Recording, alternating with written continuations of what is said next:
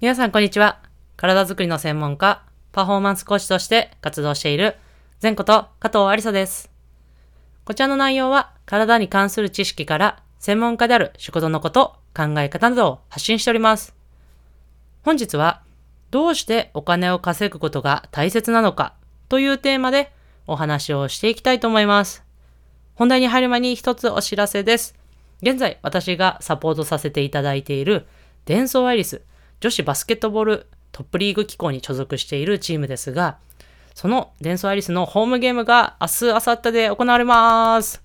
今シーズン初のホームゲームとなっておりますね。とっても楽しみなゲームになっております。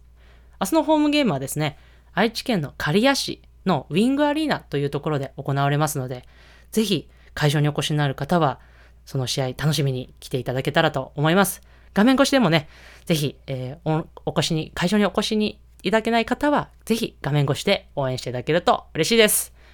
はい。ということで、本題に入っていきたいなと思いますが、本日の内容は、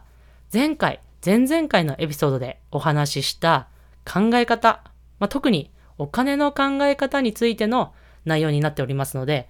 前回、前々回のエピソードをまだ聞いていない方は、ぜひそちらの内容も合わせて聞いていただけると、より理解が進むんではないかなと思っております。で前回のエピソードですですね、お金を稼ぐとはどういうことなのかというテーマをお話しさせていただきました。ここで少し説明すると、お金を稼ぐというのは、要は信用、信頼を稼ぐ、まあ、得るということです。という話をさせていただきました。何か物を買うときにですね、この製品は信用、信頼できると思わないとお金を出して買わないですよね。例えば、他にも何か物を何か頼むとき、人に何かを頼むときに、この人は大丈夫だからお金を払ってお願いしようというときに、その人に信用、信頼がなかったらお金払いませんよね。お金を払ってお願いしないですよね。ということで、要はその受け取る側にとっては、お金をいただく、稼ぐというのは、その人にクライアントの信用、信頼を得る、稼ぐということだとお話をさせていただきました。まあ、この信用、信頼を得る、まあ、稼ぐと言っても、やっぱりこの、まあ、要はお金を稼ぐということの言葉についてですね、抵抗だったりとか、まあ、なんか悪い、汚いというイメージを持っている方もいらっしゃると思います。例えば、今お話しして、信用信頼を頑張って得よう。そして、じゃあお金を稼ごうと頑張って思っていても、あいつはお金のことばっか考えてるなとか、あいつはお金でしか動かないよ、みたいな形で、周りの人になんか思われたりとか、言われたことがある人もいるんではないかなと思います。まあ、個人事業主でやられている方であれば、まあ、そういう方はですね、結局、そのあなた自身のまあ、お客様、クライアントになるっていうことはないと思いますので、基本的には気にする必要はないのかなと思いますが、まあ、一般的なイメージとして、やっぱりお金を稼ぐというのはまだまだ汚い悪いイメージみたいな、えことを持たれている方は多いんではないかなと思います。ただ、特にこの私たちのような体の専門家、まあそれ以外の方もそうですが、お金を稼ぐっていうのはとっても重要なことになります。その理由はですね、体の専門家でちょっと例えさせていただきますが、選手、クライアントにとって困っていることがありますね。例えば、この体が、ここが痛いとか、もうちょっとジャンプ力を上げたいとか、そういう問題を抱えています。それに対して私たち体の専門家が、あ、こうしたらいいんじゃないか？こうしてみようみたいなアドバイスだったりとか、一緒にそれを、えー、トレーニングだったりとか、まあ、治療していく。だったりとかなんですが、私たちのような、私たち専門家がその事業、いわゆる今の体の専門家という事業を継続できないと困ってしまうのは、もちろん私たち自身も、私たち、その体の専門家自身も困ってしまいますが、その何か体に問題を抱えた選手、もしくはクライアントですね、もう困ってしまいます。体について相談できる人がいなくなってしまうわけです。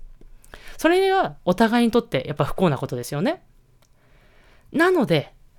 このお金を稼いで事業を継続するというのはとても重要なことなんです。私自身、私たち自身が生きていくためもそうですが、そうやって困っている人を逆に見捨てないというためにもお金を稼ぐということが重要になってくるというのが本日のお伝えしたい内容でした。ちょっとですね、もう少し私の経験談もお話しさせていただくと、私も、まあ、さあの、前々回のエピソードで私のこのお金事情っていうのをね、お話しさせていただいたんですが、えっ、ー、と、ちょっとね、苦しい時期もありました。年収の時に。年収が少なくて苦しい時もあり、ありまして、その時もですね、やっぱりこう、この専門職をやっぱやめようと思いました、その時。やっぱりこう、年収、いわゆる、まあお金も給料も少ないし、もう長時間労働だし、もう大変だし、もう肉体的にもきついし、もうやめて、いわゆるなんか安定した仕事だったりとか、まあ、違う仕事をしようかな、みたいな風にも思いました。ただですね、やっぱり、こう、親の援助も受けて、こう、専門学校というかね、大学にも通わせていただいて、高い授業料も、親に払っていただいて、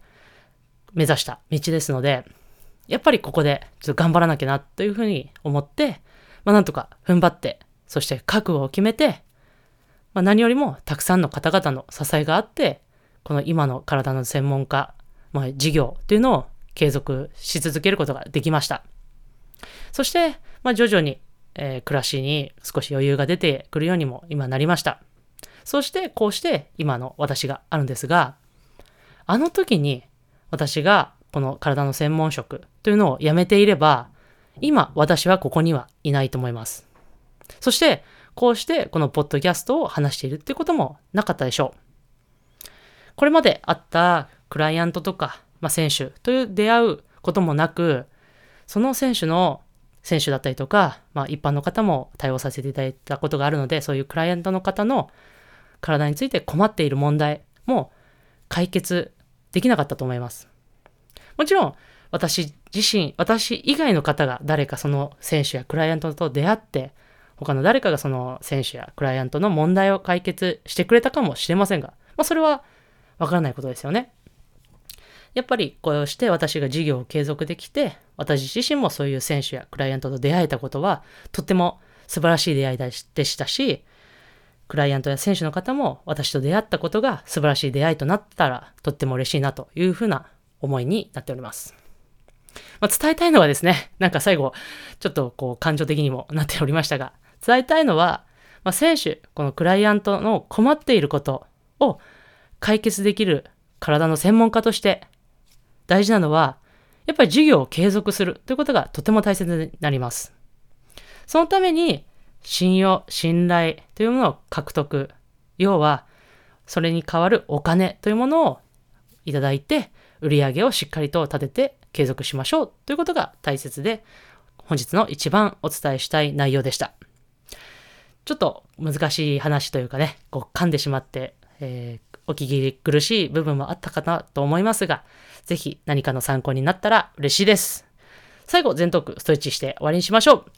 運転中、もしくは手が離せない方は、頭のてっぺんに糸があると思っていただいて、ストレッチできる方は胸の前に手を組んで、その手を天井に、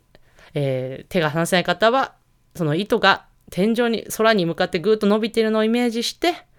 パッと力抜く。